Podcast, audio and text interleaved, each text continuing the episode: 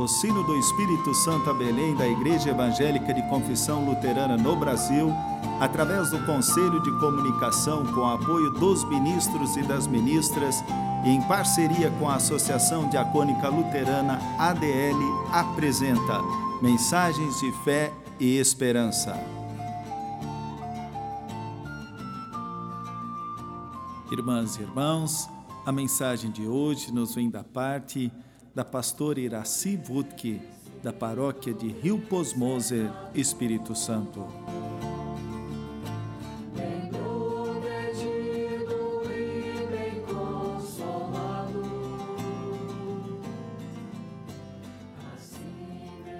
Vamos ouvir o Evangelho de Jesus Cristo segundo Marcos, capítulo 10, versículos 17 a 22. Quando Jesus estava saindo de viagem, um homem veio correndo, ajoelhou-se na frente dele e perguntou: Bom mestre, o que devo fazer para conseguir a vida eterna? Jesus respondeu: Você conhece os mandamentos? Não mate, não cometa adultério, não roube, não dê falso testemunho, não tire nada dos outros, respeite seu pai e sua mãe. Mestre, desde criança eu tenho obedecido aos teus mandamentos, respondeu o homem.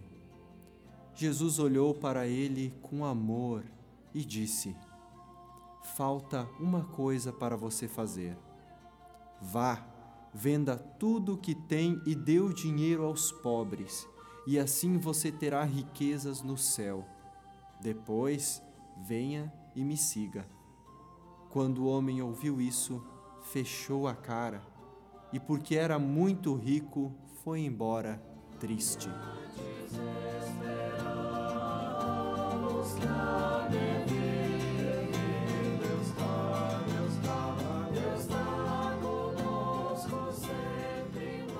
Queridos e queridas ouvintes, no texto do Evangelho nos deparamos com um dilema: vida ou riquezas?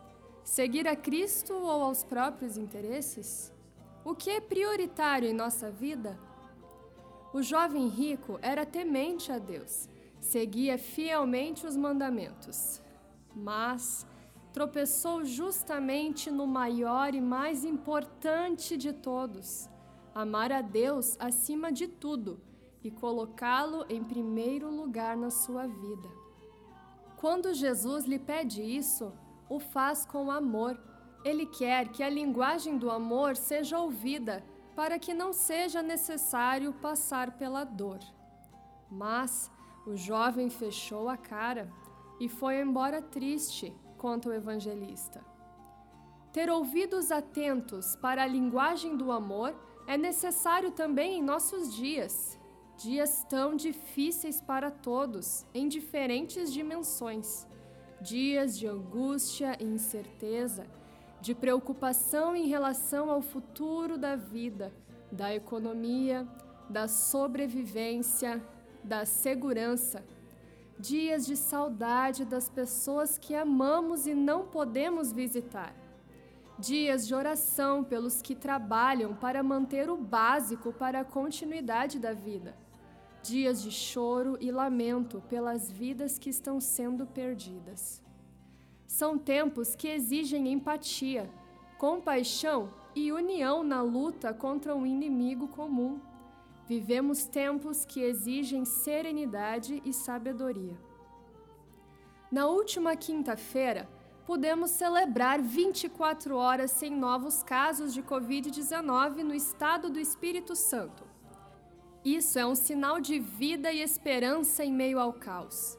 É fruto da união de todas as pessoas que aprenderam a cuidar um do outro. Entendemos a linguagem do amor e assim evitamos uma dor maior. Entendemos que a vida é prioridade aqui e na eternidade. Enquanto colocamos interesses pessoais, políticos partidários e econômicos antes do cuidado com a vida, estamos mostrando o quão pouco entendemos que Cristo veio trazer vida e nos ensina a zelar por ela. Ao jovem rico, Jesus pede apenas que cumpra o primeiro mandamento: o coloque em primeiro lugar, ouça a sua voz e o siga. É preciso abrir mão de algumas coisas para receber outras. E isso jovem, apesar de ser uma pessoa boa e temente a Deus, não consegue fazer. Para ele, é difícil abrir mão das riquezas, do lucro, do capital, para ouvir a voz do amor de Cristo. Continuemos unidos em oração e ação, para que ninguém se sinta sozinho ou desamparado. Vamos partilhar notícias boas e animar uns aos outros.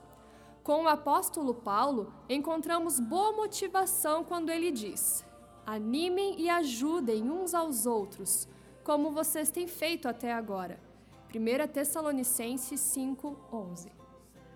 Somos um corpo grande e forte. Vamos vencer este tempo difícil unidos e de cabeça erguida, dando testemunhos de vida, de cuidado mútuo e de amor cristão, sendo mais solidários, compreensivos, empáticos e misericordiosos. Usemos e ouçamos a linguagem do amor e, por meio dela, promovamos a esperança de que dias melhores virão. Amém.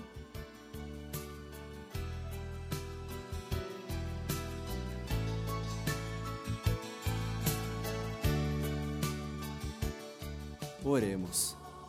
Amado Deus, em tuas mãos estão os nossos dias. Cuidas de nós com amor e não nos desamparas em momento algum. A Ti buscamos em oração para que conheças a angústia que carregamos em nosso coração, o medo que paralisa e faz desesperar, a insegurança diante do futuro. Mas a Ti também elevamos o louvor por todas as bênçãos que tens derramado sobre nós e nossa gratidão, porque nos acompanhas pelo vale escuro da sombra da morte.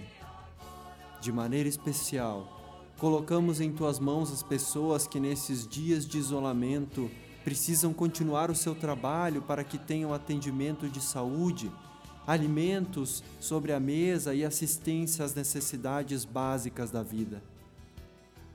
Cuida com amor dessas pessoas e de suas famílias e proteja-as de todo o mal e perigo. Dá-nos um abençoado descanso e renova a nossa esperança por dias melhores. Pai nosso que estás nos céus, santificado seja o teu nome. Venha o teu reino, seja feita a tua vontade, assim na terra como no céu. O pão nosso de cada dia nos dá hoje, e perdoa-nos as nossas dívidas, assim como nós também perdoamos aos nossos devedores. E não nos deixes cair em tentação mas livra-nos do mal, pois teu é o reino, o poder e a glória para sempre. Amém.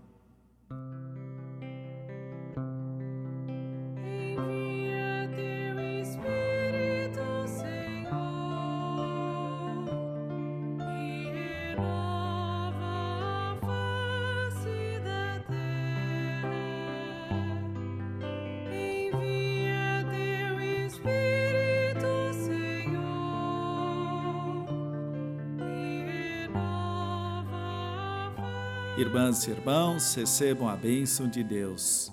O Senhor te abençoe e te guarde. O Senhor faça resplandecer o seu rosto sobre ti e tenha misericórdia de ti. O Senhor sobre ti levante o seu rosto e te dê a paz. Amém.